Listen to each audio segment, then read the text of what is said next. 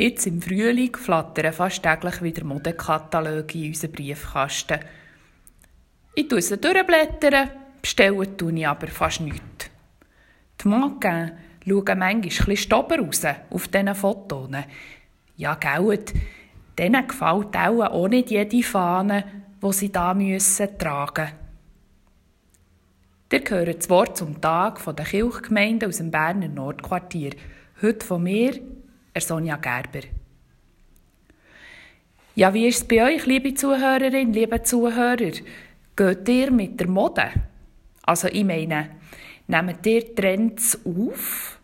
Zum Beispiel die klobigen Turnschuhe mit den dicken Sohlen oder die weiten Hosen mit Schlag, die langen Röcke, die linigen Garo-Sacco und die Hosen, die über dem Knöchel enden.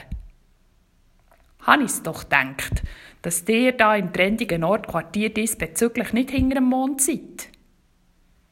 Wie dem auch sei.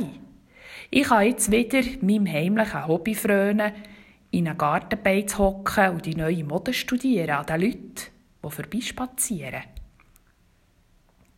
In der Bibel ist die neue Mode übrigens ein Kleid, wo man mit der Taufe schlüpft und für drinnen bleibt, ohne zu waschen.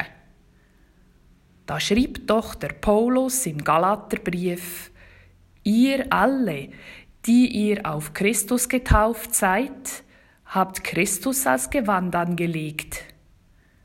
Das neue Taufgewand, so der Paulus weiter, sei wie eine zweite Haut, wo alle Unterschiede, Gender, Herkunft, Hautfarbe, ausnivellieren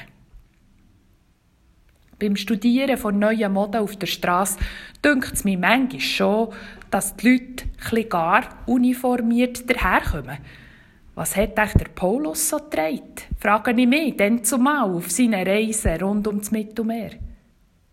Das Christentum hat sich ja auch ausbreiten, so wie heutzutage Trends weltweit über Social Media Verbreitung finden.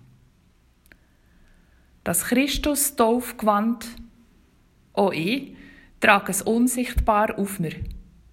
Mal beißt es mich oder dann klemmt der Reissverschluss.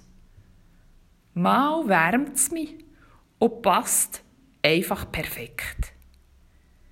Wenn ich in den Spiegel schaue, dann sehe ich nichts davon. Aber ich weiss, es ist da. Eine Art imaginäre, religiöse, Ganzkörperkleidung wo jede Verrenkung mitmacht. Und da soll noch jemand sagen, der Glaube sei nur im Kopf oder etwas für innen drinnen. Darum gewandelt nach heute gut und fühlt nach wohl.